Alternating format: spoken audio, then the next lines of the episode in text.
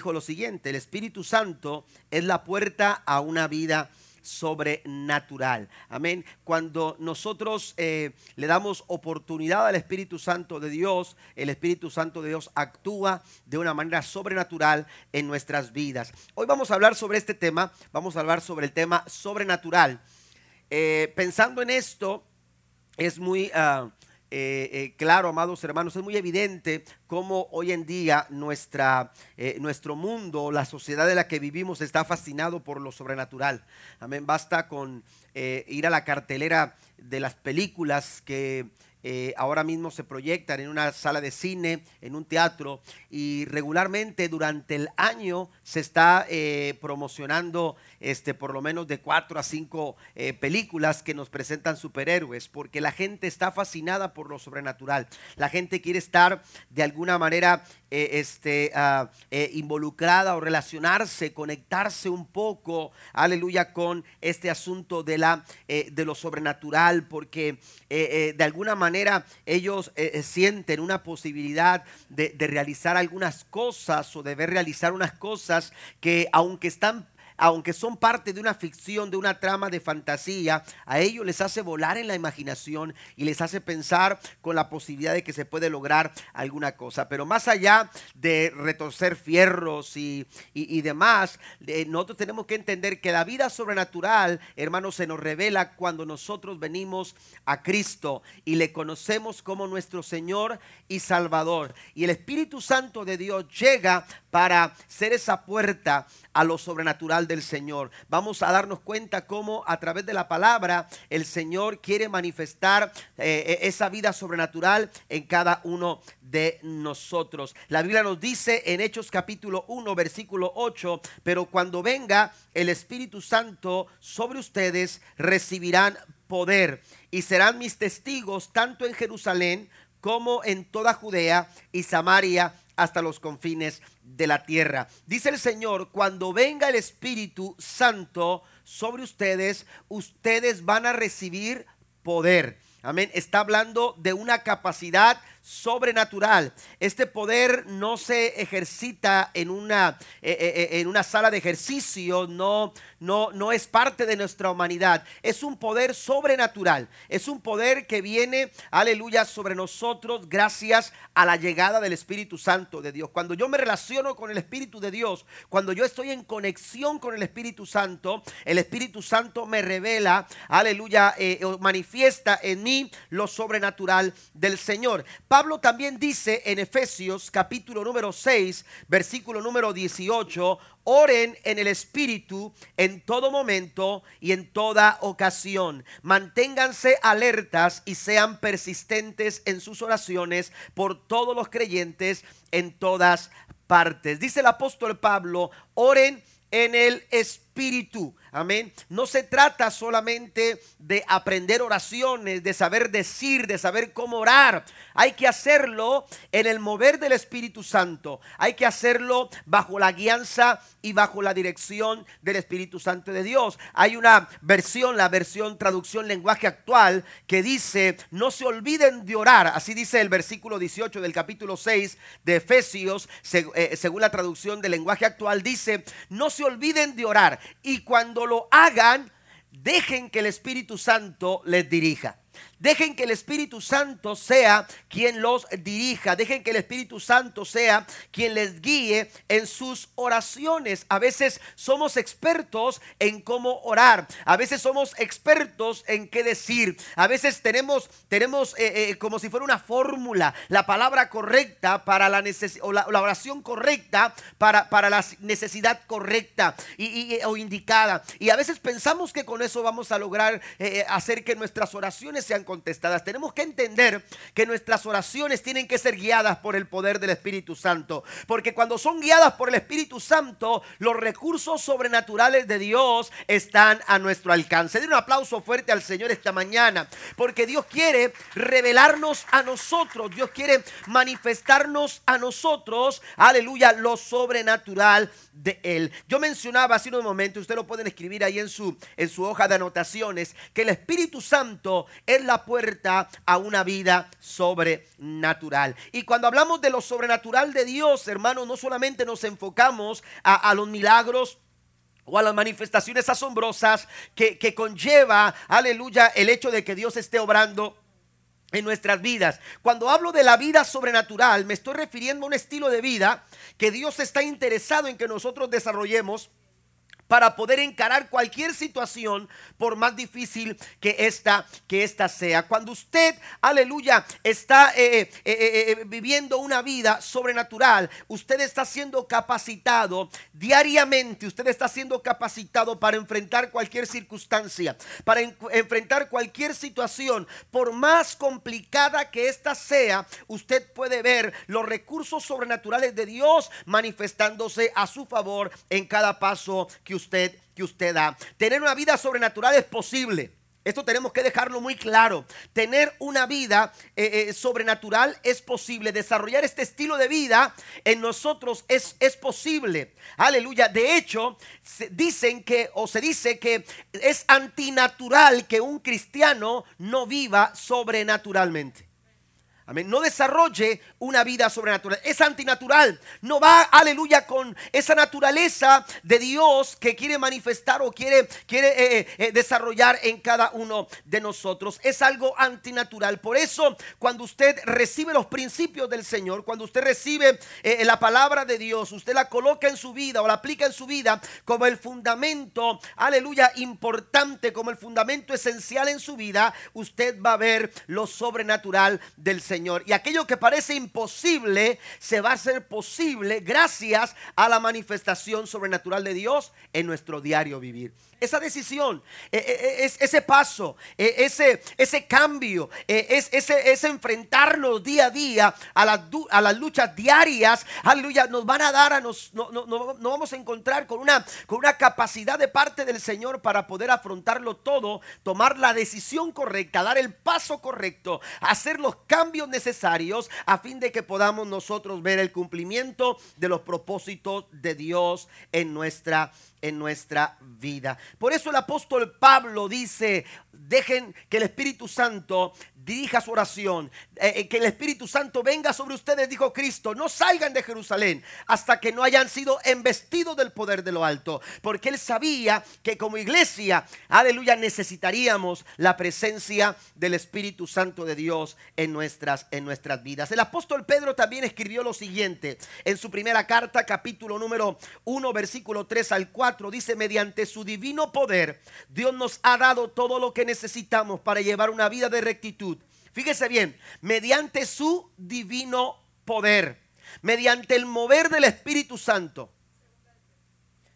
Segunda de Pedro. Ok, segunda de Pedro, eh, yo tengo aquí primera de Pedro. Segunda de Pedro 1, versículo 3 y 4, dice, mediante su divino poder, Dios nos ha dado todo lo que necesitamos para llevar una vida de rectitud. Todo esto lo recibimos al llegar a conocer a aquel que nos llamó por medio de su maravillosa gloria y excelencia. Y debido a su, a su gloria y excelencia, nos ha dado, dice la escritura, grandes y preciosas promesas. Estas promesas hacen posible que ustedes participen de la naturaleza divina y escapen de la corrupción del mundo causada por los deseos humanos. Entonces, podemos nosotros, amados hermanos, participar de la naturaleza de Dios podemos nosotros participar de la naturaleza de Dios. Dios, aleluya, provee sus recursos. Dios provee, aleluya, sus, eh, su, su, poder para que usted y yo podamos disfrutar de esta vida sobrenatural. Aleluya, al poder estar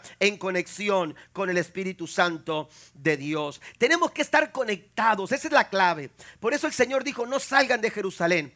Amén. Quizás ellos estaban desesperados por salir. Quizás ellos sabían que, la situación se complicaría en Jerusalén y había que eh, abandonar quizás la ciudad, salirse por un tiempo, pero el Señor le dijo, quédense.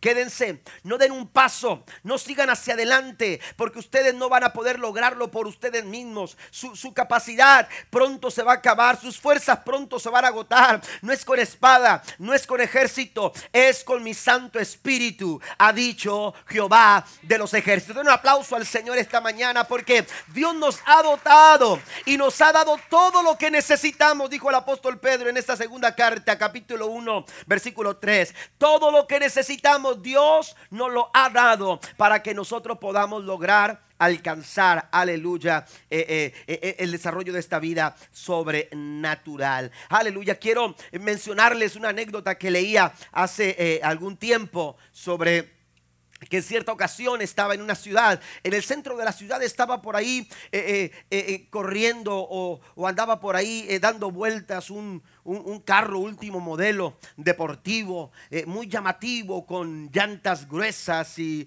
y, oiga, un motor que rugía. Y, allá andaba, ¿verdad? Allá andaba el, eh, eh, aquel muchacho con su carro y, este, y haciendo ruido y la gente le tomaba fotos y la gente se le quedaba viendo y aquel se sentía muy cómodo de ver cómo era traído, la gente era atraída a ver su carro y, le daba vueltas a la plaza. Cuando de repente en una vuelta, hermanos, una, una moto pequeñita, de esas delgaditas, con un motorcito, aleluya, pequeñito. Eh, oiga, pues no vino por detrás y, y, chocó el, el, carro deportivo. Y cuando, cuando lo chocó aquel hombre se sintió muy, muy, este, eh, con mucho miedo porque dijo, ya dañé el carro.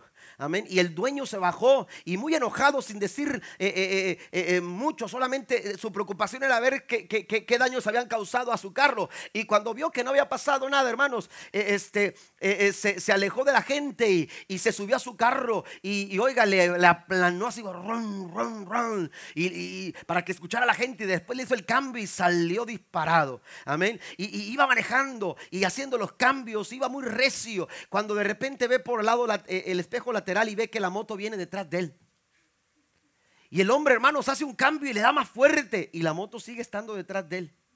Amén. Y, y, oiga, hace otro cambio y la moto sigue hasta que dijo, ¿cómo es posible que esa moto tan pequeña no la pueda perder? Sigue detrás de mí y que se orilla, hermano. Y cuando se orilla, oiga, le dijo, ¿cómo es posible que tú me vayas siguiendo? Dijo, es que, es que, discúlpame, es que se ganchó en la moto con su carro. Amén. Pues cuando se despega. Así debe de ser nuestra vida.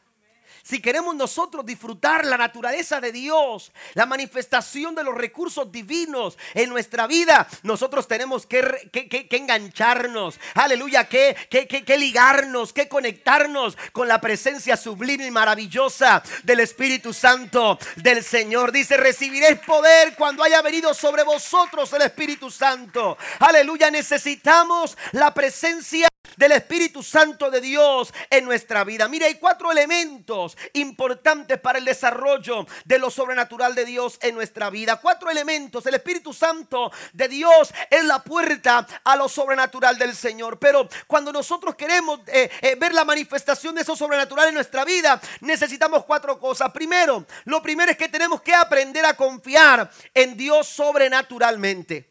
Necesitamos comenzar a, tener confianza, una confianza de características sobrenaturales.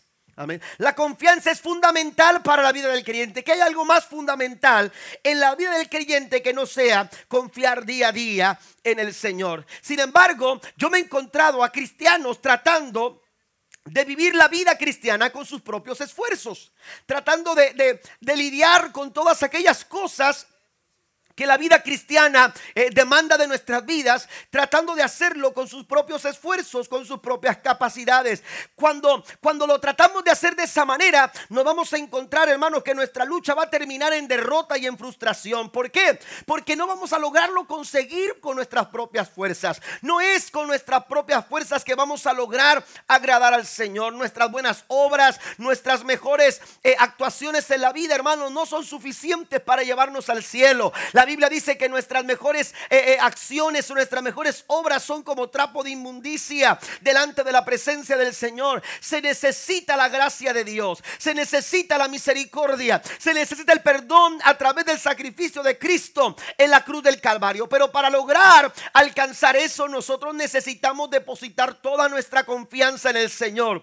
Necesitamos depositar toda nuestra confianza en nuestro Dios. Y cuando empezamos a depositar nuestra confianza en el Señor, hermanos, aleluya, podemos empezar a ver lo sobrenatural de Dios cambiando nuestra vida. Y entonces ya no soy la, persona que era antes. Y entonces lo que no podía dejar, me doy cuenta, hermanos, aleluya, que lo he dejado. Me doy cuenta que ya no hablo como hablaba antes. Ya no, ya no hacía las cosas negativas, aleluya, que hacía antes. Decía el apóstol Pablo, ustedes que mentían, ya no mientan. Ustedes que robaban, ya no roben. Ahora hay que trabajar. Ahora hay que eh, salir adelante con el esfuerzo y con el trabajo diario. Pero es importante entender que necesitamos depositar nuestra confianza en el Señor. Ahora, cuando hablo de confianza, aleluya, necesitamos aprender a confiar con características sobrenaturales. ¿Y cómo es eh, confiar de forma sobrenatural? Es pensar como Dios piensa. Tenemos que partir, aleluya, de que tenemos que cambiar nuestra forma de pensar. Porque a veces nuestros pensamientos, hermanos, nuestros pensamientos están muy ligados a las cosas naturales. Y mientras nosotros estemos acumulando ese tipo de pensamientos sujetos a lo natural, nunca vamos a ver, aleluya, lo sobrenatural de Dios manifestarse a nuestro favor. El Señor dijo, vuestros pensamientos no son como los míos. Porque nuestros pensamientos nos limitan. Porque nuestros pensamientos, aleluya, nos frustran. Porque nuestros pensamientos nos hacen eh, soltarlo, eh, eh, dejar de intentarlo, dejar de seguir hacia adelante. Es muy fácil abandonar, aleluya, lo que tenemos que alcanzar o las metas o los propósitos o los planes. Es muy fácil abandonarlos cuando nosotros estamos siendo dirigidos por pensamientos naturales. Tenemos que aprender a confiar de forma sobrenatural. Y aquellos que confían de forma sobrenatural, empiezan a pensar como Dios piensa. Empiezan a desarrollar pensamientos, aleluya, así como, como, como Dios está pensando, lo que Dios piensa. Nosotros tenemos que aprender a pensar como Dios piensa. El apóstol Pedro eh, eh, estaba ahí trabajando, eh, tratando de limpiar las redes cuando de repente Jesús llega a su encuentro. Pero lo encuentra limpiando redes. ¿Por qué? Porque estaba frustrado de haber tratado de pescar durante toda la noche y no pudo haber conseguido nada. Ese, ese quizás, aleluya, era su mayor frustración. Porque él, humanamente hablando de forma natural, dijo, ya lo he intentado. Le fue a decir a sus, a sus compañeros, a sus trabajadores paren, levanten todo, ya nos vamos. Es inútil seguir intentándolo. Esto, esto es algo natural, porque humanamente hablando lo podemos intentar muchas veces y vamos a fracasar muchas veces. Pero cuando empezamos a movernos confiando en el Dios sobrenatural, nos vamos a dar cuenta que a través de su palabra Él nos ha dado grandísimas y preciosas promesas, como dice el apóstol Pedro. Y esas promesas nos hacen participar de la naturaleza divina. Y lo que parecía imposible se hace posible. ¿Por qué? Porque Dios me da el recurso sobrenatural a través de su palabra. Y en esos momentos el apóstol Pedro estaba frustrado y Jesús llega a él y le dice, le dice Pedro es tiempo de tirar otra vez las redes y, y Pedro le dice, Señor, lo he hecho toda la noche y nada he logrado.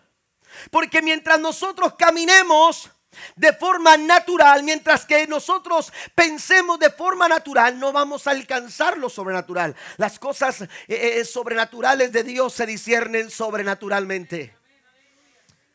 necesitamos, hermanos, empezar a, a confiar, a creer con proporciones sobrenaturales y empezar a pensar como Dios piensa. Y entonces Jesús, aleluya, le dice a Pedro, es tiempo de, tirar la red. Y Pedro le dice al Señor, Señor, lo he intentado una y otra vez y nada he conseguido, pero ahora, por tu palabra.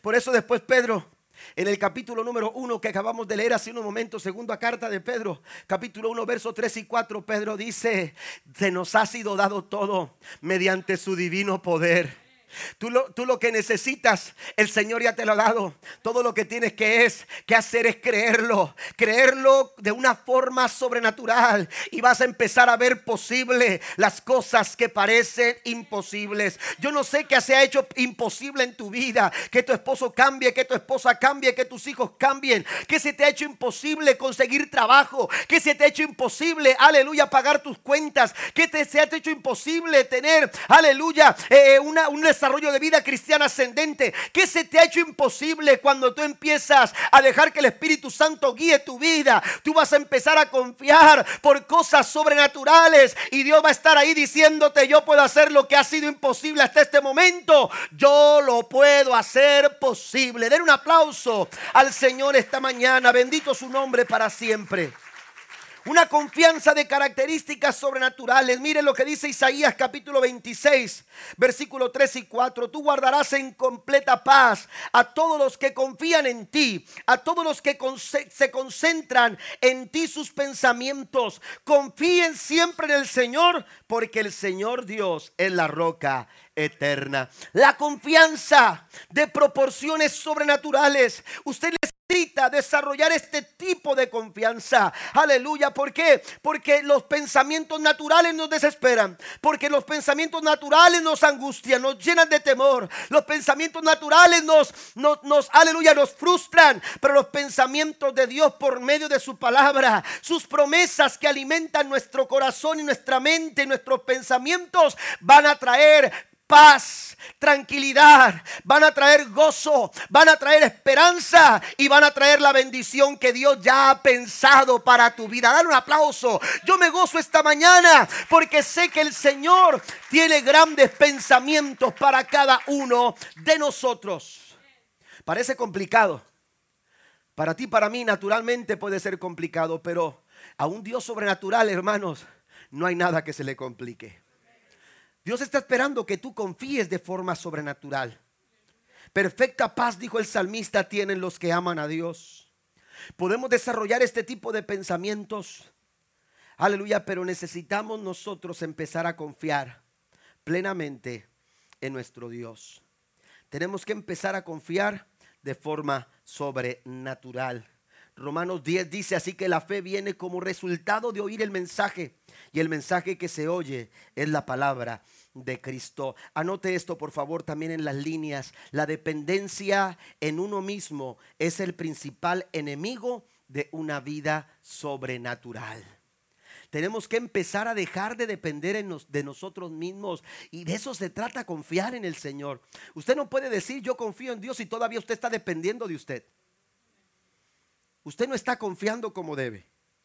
Usted no está confiando sobrenaturalmente. ¿Por qué? Porque todavía está dependiendo de usted. Usted necesita aprender a depender totalmente de Dios porque la dependencia en nosotros mismos es el principal enemigo de una vida sobrenatural. Nos frena, nos detiene, no nos permite avanzar. Cuando usted está dependiendo, aleluya, de lo que usted puede hacer. Cuando usted está dependiendo, eso es lo que aprendió Pedro esa, esa tarde cuando Jesús se acercó, o esa mañana cuando Jesús se acercó a, él, a la orilla de, aquel, de, aquella playa, hermanos, cuando se acerca, aleluya, a él, Pedro entendió que ya no se trataba de lo que él podía hacer, ya lo había intentado y no había logrado nada, ya lo había intentado intentado y no había alcanzado nada. Ningún buen resultado le había dado el poder, aleluya, eh, eh, el hacerlo una y otra vez. Quizás usted lo ha intentado y se ha dado cuenta que no ha alcanzado nada. Es tiempo de depositar una plena confianza en aquel que sí puede hacer algo, porque es un Dios sobrenatural. Es un Dios sobrenatural. Número dos, también necesitamos orar a Dios de forma sobrenatural. Tenemos que aprender a orar al Señor de forma natural. Se dice que una iglesia oraba porque había una cantina muy cerquita a la iglesia, en el barrio. Y oraban porque eh, eh, el Señor cerrara esa cantina. Y, decían, Señor, eh, eh, que esa cantina causa muchos problemas, hay muchos problemas, siempre había incidentes y, la gente alrededor, hermanos, se molestaba mucho por el escándalo que se hacía y, por muchas cosas. Y entonces los hermanos dijeron, vamos a orar. Y empezaron a orar y empezaron a orar y empezaron a orar. Pasaron las semanas cuando de repente una noche, hermanos, una tormenta terrible se dejó caer, hermanos, en aquella área y de repente eh, eh, eh, cayó una tormenta eléctrica y cayó un rayo derechito, hermanos, a la cantina. Oiga, quemó todo el local. Aquel local quedó completamente quemado en cenizas. Amén. Llegaron bomberos tratando de, de, apagar el incendio, pero no lograron hacer nada y entonces el local se quemó completamente. Oiga, estaba el pastor en la oficina cuando de repente le llega un citatorio. Venía el citatorio, hermanos, a nombre del pastor, porque el cantinero, el dueño del local, estaba demandando a la iglesia. porque ellos habían causado que su negocio se había incendiado. Oiga, pues ahí va el pastor al citatorio y se presenta con el juez, el pastor, y, entonces, oiga, ahí estaba el demandante y estaba el, eh, el, que habían demandado y empiezan a decir, a ver qué es lo que pasa, dice el juez, y entonces el, el demandante dice, es que yo estoy culpando a la iglesia, porque por causa de ellos mi ya, ya, perdí mi local y, ya no tengo propiedad donde trabajar, y, y fue por ¿Y por qué dice que es causa de ellos? Porque ellos oraron. La gente sabía que, estaban orando, ellos estaban orando a su Dios. El cantinero era ateo. Eh, eh, eh, estaban orando a su Dios y, ellos oraron y oraron y oraron por semanas hasta que, oiga, cayó ese rayo en mi local y ellos son los culpables. Y el pastor decía, no, pero ¿por qué nos culpas a nosotros? Nosotros no somos culpables de que, de que, el rayo haya caído. Nosotros no provocamos la tormenta. Nosotros no provocamos el rayo. Nos, oiga, y el pastor se defendía. Y decía, no, nosotros no somos culpables, no, no, podemos hacernos responsables de lo que está pasando. Y el cantinero decía, sí, porque ustedes oraron, y ustedes oraron y pidieron que, el lugar se cerrara, querían que, que, me fuera, y, ustedes oraron y, Dios les contestó. Pero ¿cómo? ¿Por qué nos culpas? Y el pastor así defendiéndose, ¿no? Hasta que el juez dijo, a ver, a ver, no puedo creer lo que estoy escuchando. Estoy escuchando a un ateo que cree en el poder de la oración y estoy escuchando a un pastor que no cree que su Dios respondió. ¿Sabe que a veces oramos sin creer? Oramos sin esa confianza. Aleluya, la Biblia dice, clama a mí. ¿Y qué dice el Señor? Yo te voy a responder. La Biblia dice, clama porque cada vez que tú clames, cuando tú lo haces de forma sobrenatural, Dios responde de maneras sobrenaturales. Pide y recibe, busca y halla, llama y se te va a abrir. Necesitamos nosotros entrar, amados hermanos, a tomar lo que sobrenaturalmente Dios ya ha preparado para nuestras vidas. Necesitamos nosotros y esa clave para poder entrar, ese acceso para poder entrar a, lo sobrenatural de Dios es, aleluya, la oración. Cuando tú oras y esta oración es dirigida por el Espíritu Santo, aleluya, Dios te va a traer la respuesta. Claramente, el, el profeta Jeremías exclama, amados hermanos, aleluya, esta gran verdad. Tú vas a clamar y Dios te va a responder. Pero no se trata solamente de la respuesta, se trata también de entender que Dios te hará enseñar, Dios te va a enseñar cosas grandes y ocultas que tú no conoces. Aleluya, hay formas y maneras que usted y yo desconocemos usted dice, es que ya se acabaron las oportunidades, es que ya no hay acceso para resolver este problema, es que ya no hay forma de poder arreglar la situación, ¿cómo podemos ir para dar, dar para atrás? ¿Cómo podemos lograr cambiar el rumbo? Hermano, lo que parece imposible para nosotros no lo es para Dios. Aleluya, Dios tiene poder para resolver cualquier circunstancia, cualquier situación. Pero nosotros, dice el Señor, tú clama, yo me encargo de responder. Y Dios te va a enseñar cosas, dice, grandes y ocultas. Amén. Cosas grandes y ocultas que tú no conoces. Hay soluciones, hermanos, que Dios ya tiene preparadas para tu vida y para tu familia y para, para la iglesia. Por eso les dijo, no salgan de Jerusalén Dios sabía que venían tiempos complicados. Dios sabía que esparcir el evangelio no iba a ser fácil. Dios sabía, amados hermanos, que enfrentar a una sociedad como, como la que enfrentó la iglesia primitiva no sería nada, nada, nada, nada, nada fácil. Sin embargo, la Biblia dice que toda una ciudad fue conmocionada, asombrada. La Biblia dice que estaban asombrados de las grandes señales y milagros que el Señor hacía a través de la iglesia. Aleluya, Dios está dispuesto a responder. Pero Dios quiere levantar un pueblo que esté dispuesto a clamar. Dios está dispuesto a darte el resultado. Pero Dios está buscando gente que doble sus rodillas y que, que crea sobrenaturalmente para pedir cosas sobrenaturales. Naturalmente parece que no se puede. Naturalmente parece que no hay salida. Naturalmente parece que no hay respuesta. Pero cuando tú clamas sobrenaturalmente, la respuesta sobrenatural va a llegar a alcanzar y a bendecir la vida de los tuyos te va a bendecir y va a bendecir a los tuyos. Pero el Señor está buscando gente que clame de forma sobrenatural. Amén. Hay cosas que no conocemos, pero que Dios sí, porque Él se anticipa. ¿Usted se acuerda cuando usted salía con sus niños de vacaciones?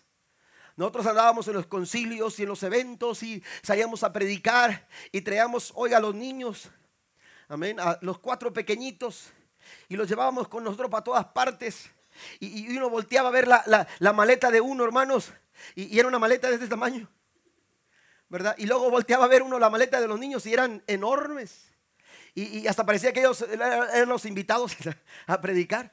Y oiga, traían ropa hasta decir no. ¿Por qué? Porque eh, pasa esto, pasa aquello, que si hace frío, que si no hace frío, que si llueve, que si no llueve, que si los zapatos de esto para que le quede aquel trajecito y que si esto. Oiga, los niños llevaban más ropa que uno y que el, que el, que el, para sentarlo en el carro, que para bajarlo al restaurante y que, oiga, pues iba, iba el carro así como diciendo, ¿y dónde? De todo. Íbamos preveyendo todo para que no nos faltara nada, para que en el camino todo tuviéramos lo necesario. Aleluya, ¿por qué? Y que la leche y que si esto y que si aquello. Oiga, tantas y tantas cosas. Pues sabe una cosa, el Señor dice, yo ya he preparado todo lo que tú vas a necesitar. Eh, el apóstol Pedro nos lo recuerda, todo lo que tú necesitas ya mediante su divino poder, el Señor ya lo ha dispuesto para tu vida y para los tuyos. Pero Dios quiere que creas y Dios quiere que ores sobrenaturalmente. Dios quiere que tú lo creas. Ese problema que está pasando ahora mismo. Aleluya. Dios ya se ha anticipado a él. Dios ya está preparado a él. Pero Dios quiere que tú dobles tus rodillas. Dios quiere que tú clames. Dios quiere que veas algo sobrenatural en tu vida. Pero Dios quiere que nuestras actitudes también se desarrollen en una vida sobrenatural. Mateo 21, capítulo 21, versículo 21 y 22. Dice el Señor a sus discípulos. Entonces Jesús les dijo, les digo la verdad, si tienen fe y no dudan, pueden hacer cosas como estas y mucho más. Hasta pueden decirle a esta montaña, levántate y échate a la mar y sucederá. Y ustedes pueden orar por cualquier cosa y si tienen fe, lo van a recibir. Clama que el Señor responde. Pero hay que creer sobrenaturalmente y hay que orar de forma sobrenatural. ¿Se acuerda cuando Cristo le dijo a sus discípulos, ustedes cuando oren no oren como los hipócritas? Porque ellos oran en lo natural. Ellos oran en lo natural. Ellos se mueven en lo natural. Amén. Pero yo estoy buscando gente que empiece a orar de forma sobrenatural. Y entonces les dice, vayan a su aposento, entren a su aposento, cierren la puerta de su aposento y vayan a su Padre que está en lo secreto. Y el Padre que está en lo secreto los va a recompensar en público. Bendito el nombre del Señor. Necesitamos hacer oraciones. Aleluya, sobrenaturales. Mire, el secreto de una oración contestada no está en cuán enérgicamente pidamos. No, está en qué tanta fuerza tú le des a tu voz, qué tan intensa sea, aleluya, eh, eh, tengas eh, sea, haga la oración. No es la intensidad o la energía que tú le pones al momento de orar. Mire, el secreto de la oración contestada está en cuán íntimamente conocemos a Dios.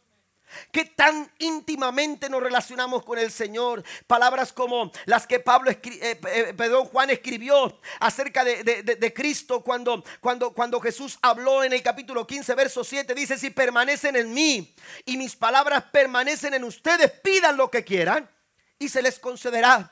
Pero ahí está, aleluya, el sentido de pertenencia, de intimidad, de conexión, de relacionarnos. No podemos nosotros, aleluya, esperar una oración, aleluya, sino, eh, una oración contestada si no nos estamos relacionando con Dios.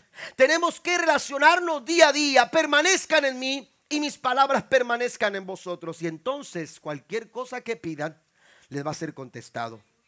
También la oración contestada, hermanos, aleluya, tiene que ver con hablar con Dios, con el corazón de Cristo. ¿Y a qué me refiero con esto? Hablar con el corazón de Jesús. Cuando usted va a orar a Dios, hay que alinearse con la voluntad del Padre. Jesús lo hizo. Jesús habló cuando de, esta manera. Cuando Jesús les dijo a, sus discípulos, el Padre nuestro, eh, como, les dio el Padre nuestro como la oración modelo. Aleluya. Eh, eh, el sentir de esta oración, amados hermanos, es Dios. la atención está puesta en Dios. Y a veces hacemos oraciones egocéntricas pensando en nosotros. Aleluya. Eh, y eso es lo que pasaba con los hipócritas. Se ponían en las plazas y empezaban a orar y hablaban más de ellos que de Dios.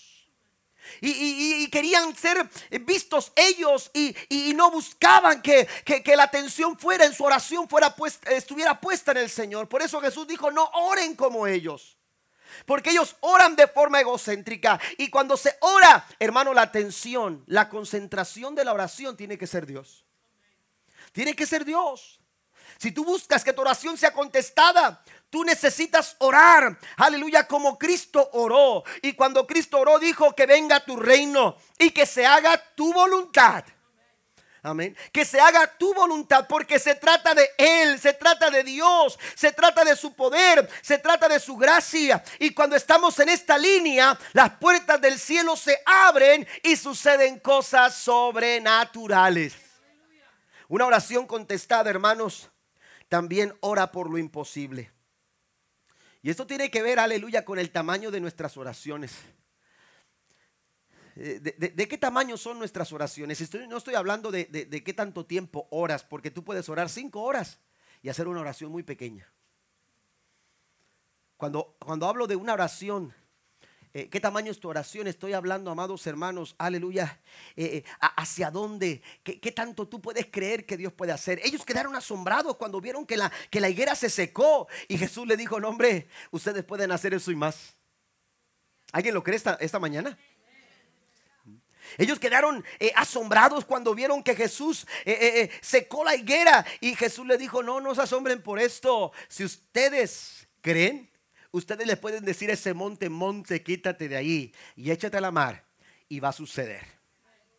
Pero tenemos nosotros que clamar de manera sobrenatural, del tamaño de nuestro Dios. Nuestras oraciones tienen que ser del tamaño de Dios y las oraciones del tamaño de Dios primero honran su nombre. Cuando usted ora del tamaño de Dios, hermanos, usted está honrando el nombre del Señor. Cuando Elías subió al monte Carmelo para enfrentar a los profetas de Baal, la Biblia dice que Elías le dijo, ustedes oren a su Dios, yo voy a orar a mi Dios y el Dios que responda será el Dios sobre Israel. Y en esos momentos, hermanos, los Baal y, y los otros profetas de Acera empezaron a hacer sus rituales y su Dios no respondió. La idea era que el Dios que respondiera con fuego ese iba a ser el Dios de Israel. La Biblia dice que entonces Elías tomó su tiempo, era su momento, y cuando él comenzó a orar, amados hermanos, él dijo, usted lo puede corroborar en el primer libro de Reyes capítulo 18, versículo 32 en adelante, cuando Elías empieza a orar, la Biblia dice que él oró al Señor y dijo, respóndeme Jehová, respóndeme, que sepa este pueblo que tú eres Dios Aleluya, nuestras oraciones tienen que revelar a Cristo. Nuestras oraciones tienen que enfocarse en Él. Nuestras oraciones tienen que dar a conocer al, al Señor que todo lo puede. Y entonces el profeta le digo, Elías dijo que sepa este pueblo que tú eres Dios y que tú vuelves su corazón a ti. Cuando tú haces esta clase de oración, hermano, Dios responde a cualquier clamor. Dios responde a cualquier ruego. Dios responde a cualquier súplica como esta. Y la Biblia dice que descendió fuego del cielo y quemó todo aquel altar. Aleluya, a través de la oración del profeta Elías. Las oraciones, hermanos, que oran por lo imposible, que son del tamaño de Dios le dan la honra a Dios por medio de ellas, porque dan a conocer el nombre del Señor. Efesios 6:18, ya lo mencionaba hace unos momentos, según la tradición lenguaje actual dice, no se olviden de orar y siempre que oren a Dios, dejen que los dirija el Espíritu Santo. Manténganse en, esta, en estado de alerta y no se den por vencidos. En sus oraciones pidan siempre por todos los que forman parte del pueblo del Señor. Vamos a orar de forma sobrenatural. Primera Corintios 2.9 dice, a, eso se refieren las escrituras cuando dicen, ningún ojo ha visto, ningún oído ha escuchado, ninguna mente ha imaginado lo que Dios tiene preparado para quienes lo aman. Yo le pregunto en esta, en esta, en esta mañana o esta tarde, ¿usted se conforma con el simple hecho de saber que Dios ha preparado algo ahí? Yo quiero recibirlo. Yo lo necesito. Yo lo quiero buscar, pero para hacerlo, para ver esto que nadie ha oído, para, para, para realizar esto que nadie ha escuchado, para, para, para realizar en mi vida esto que nadie ha imaginado, yo necesito clamar al Señor de forma sobrenatural. Número tres, planea sobrenaturalmente.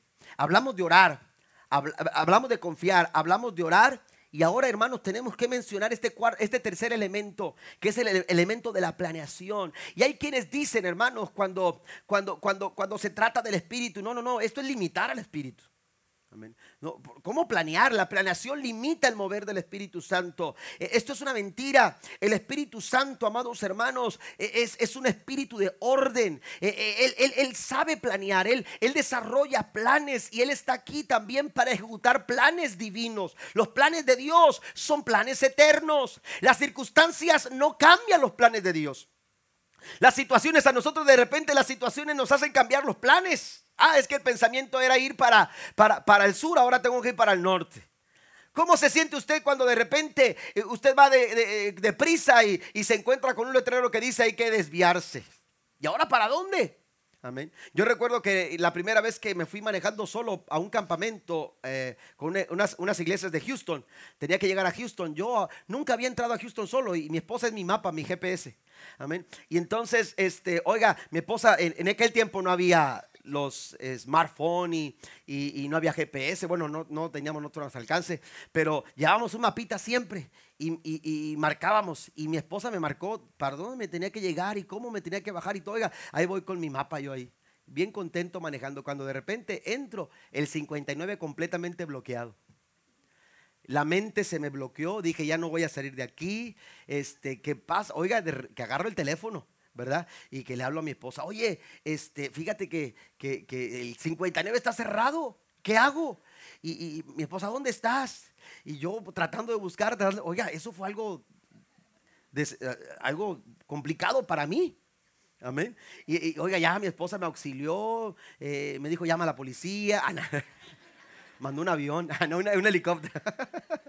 No, no, pero yo me sentía este, eh, muy, muy, muy estresado por esa situación porque, porque yo nunca había entrado a, Houston, hermanos, y pues yo siempre he confiado en que mi esposa me decía por dónde me bajaba y me subía y todo. Oiga, pues gracias al Señor pude llegar bien, pero qué, qué, qué terrible es cuando los planes se cambian, cuando, cuando de repente no salen las cosas como uno esperaba. A usted y a mí los planes no pudieran cambiar muchas veces, pero Dios, sus planes son planes eternos. Dios, aleluya, ha determinado un plan y ese plan se va a cumplir. Dios, aleluya, desarrolla planes y el Espíritu Santo de Dios vino, aleluya, para guiarnos a toda verdad y a toda justicia, dice el Señor a sus discípulos. Él los va a dirigir a donde tienen que llegar. Él los va a guiar a donde el paso que tienes que dar, la decisión que tienes que tomar, la forma en la que tú tienes que conducirte. El Espíritu Santo te lo va a revelar. El Espíritu Santo te va a desarrollar. ¿Por qué? Porque Él tiene un plan. Dios tiene un plan específico para cada uno de nosotros. Y el Espíritu Santo, aleluya, en nuestra dirección, en nuestra guía. Personalmente Dios nos ha dado su poder para lograr realizar sus planes. Así que nosotros tenemos que aprender a planear también de esta, de esta manera, de forma sobre, eh, sobrenatural. Hay muchas personas que saben lo que tienen que hacer, pero no planean lo que hay que hacer. Y por eso no hacen nada. Sales de la iglesia motivado. Sales de la iglesia eh, este, muy motivado inspirado a hacer algo, a hacer cambios en tu vida. Pero ¿cómo lo hago? ¿Cómo lo hago? Ya el pastor predicó esto, la hermana dijo esto, el maestro dijo esto, pero ¿cómo lo consigo? Haz un plan. Tú tienes que hacer un plan. Tú tienes que hacer un plan. Y, hay situaciones, hermanos, a las que nos afrontamos todo el tiempo. Mire lo que dice Proverbios capítulo 21, versículo 15. Yo sé que usted ha escuchado que aquel que no se sienta y toma tiempo para planear su éxito, está planeando su fracaso. Amén. Pero mire lo que dice el Proverbio 21, 5. Los planes bien pensados, pura ganancia. Los planes apresurados, puro fracaso. Si usted no está planeando para el éxito, usted está planeando para el fracaso. Es importante que nosotros nos detengamos. La Biblia nos habla de planeación. Jesús mismo dijo en Lucas capítulo 14, versículo 28 y 31, porque ¿quién de vosotros, queriendo edificar una torre, no se sienta primero y calcula los gastos, a ver si tiene lo que necesita para acabarla? ¿O qué rey, dice el verso 31, al marchar a la guerra contra otro rey, no se sienta primero y considera si puede hacer frente con 10 mil al que viene contra él con 20 mil? Hay que planear. No puedes ir a la guerra sin planeación. No puedes ir a edificar algo si no estás planeando. ¿Por qué? Porque vas a fracasar, te vas a frustrar, te vas a encontrar imposibilitado y te vas a quedar por ahí, aleluya, sin lograr alcanzar el propósito que te has trazado. Es importante ir a la palabra y entender que la palabra nos da las pautas para que nosotros podamos planear de una forma, aleluya, correcta. Quiero mencionar tres cosas que el proverbista nos menciona en el capítulo 16 del libro de Proverbios. Tres cosas que nos dan una pauta para poder nosotros desarrollar una buena planeación. Mire, lo primero que encontramos en el verso número 3 del capítulo 16 de Proverbios es que dice la Biblia, encomienda a Jehová tus obras y tus pensamientos serán afirmados. Amén. Lo primero que tiene que hacer es encomendar, encomendar todo en las manos del Señor. Tienes que poner tu vida, tu familia, las decisiones que vas a tomar.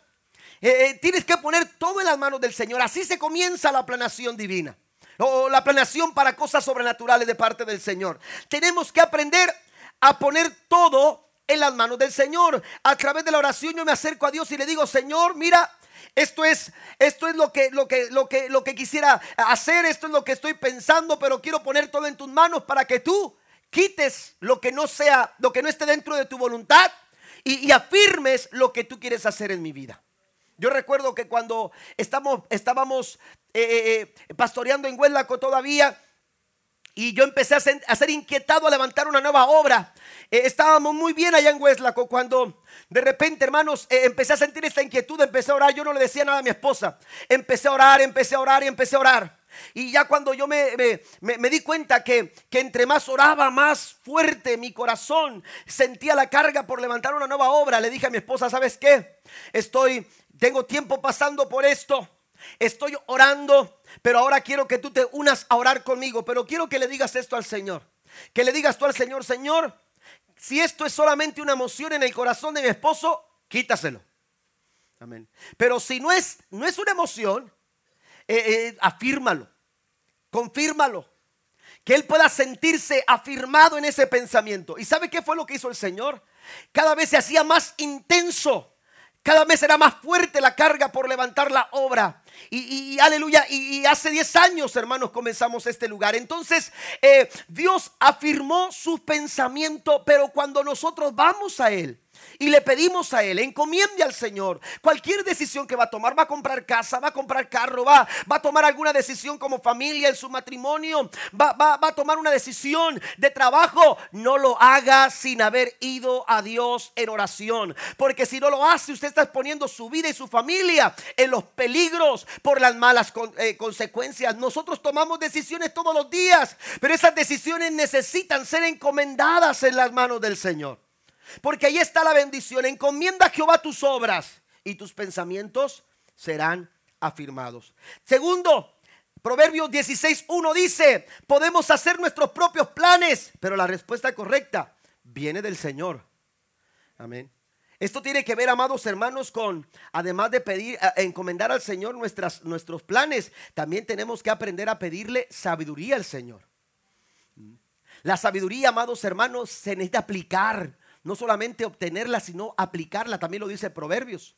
Tenemos que aplicar en cada paso, en cada paso, porque de nada sirve saber lo que tengo que hacer si no lo estoy aplicando.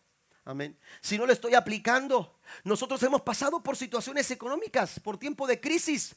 Amén. Y, y hubo un momento en que, en que no mirábamos la puerta. Y entonces fuimos a Dios en oración, pedimos de su guianza y el Señor nos dio, aleluya, la dirección correcta para poder salir de todas nuestras deudas económicas. Y en menos de un año, en un año más o menos, aleluya, todas nuestras deudas en ese tiempo, hermanos, quedaron completamente canceladas. Pero Dios nos dio sabiduría para hacerlo.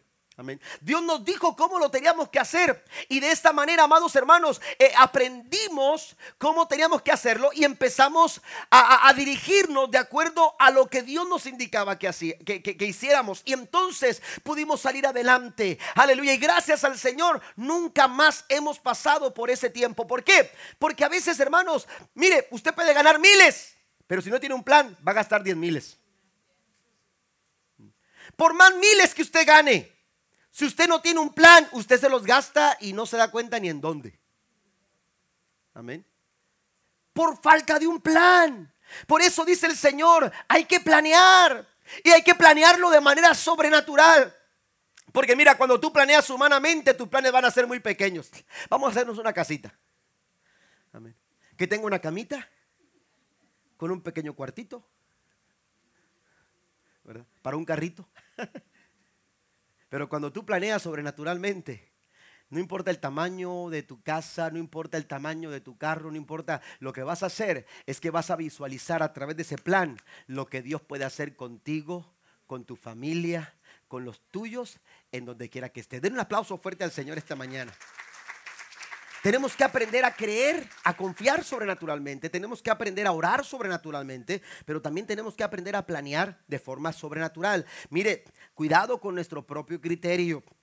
Cuidado cuando nos apoyamos en nuestra... Es que pastor, yo sé lo que tengo que hacer. No, no a mí no me tienen que decir nada.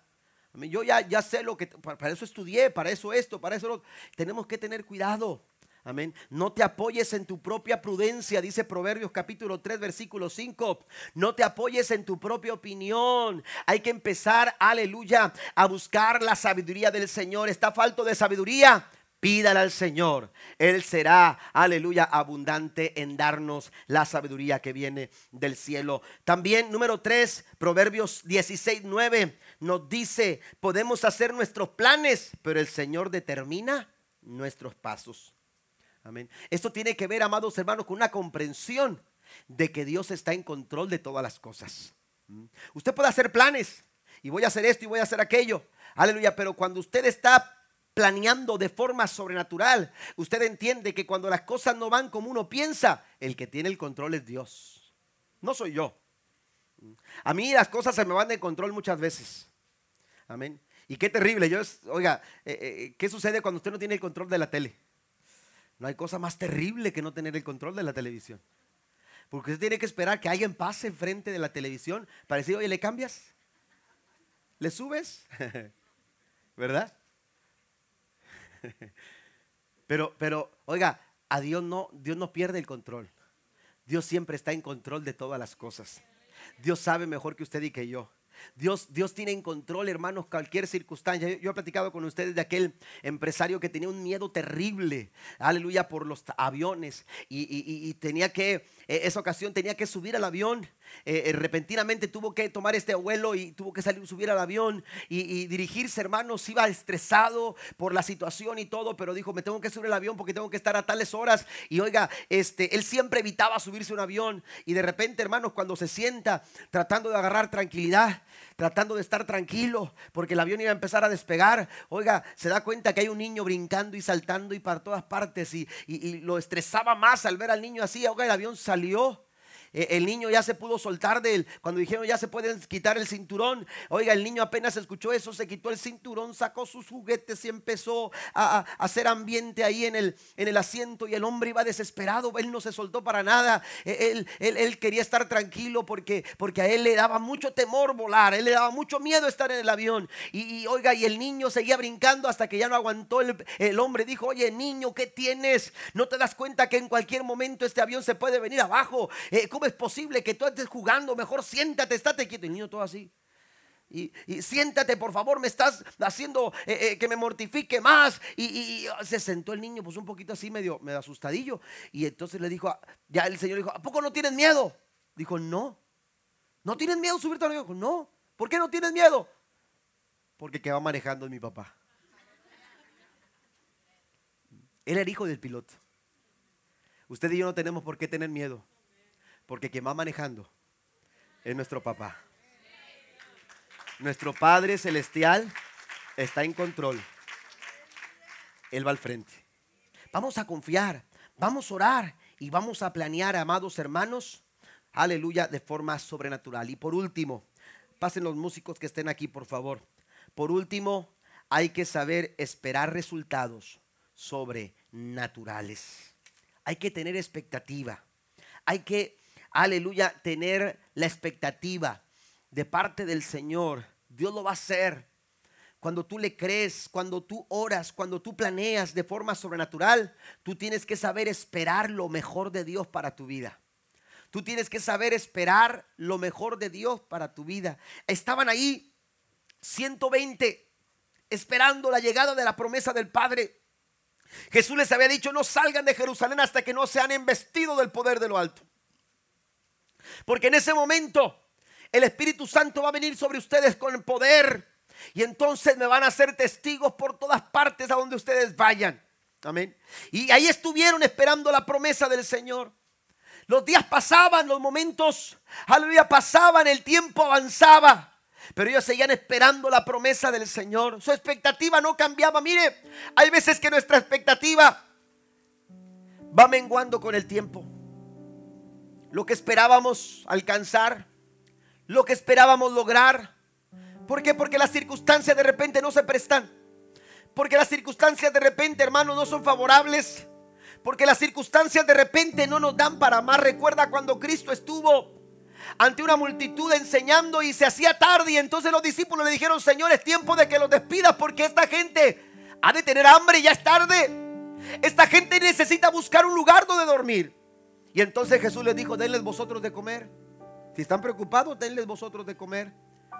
Y entonces le dijeron, Señor, pero el dinero que tenemos no alcanza para darle de comer a tanta gente. Y entonces Jesús le dijo, vayan y busquen. Y cuando regresaron, dice que traían cinco panes y dos peces.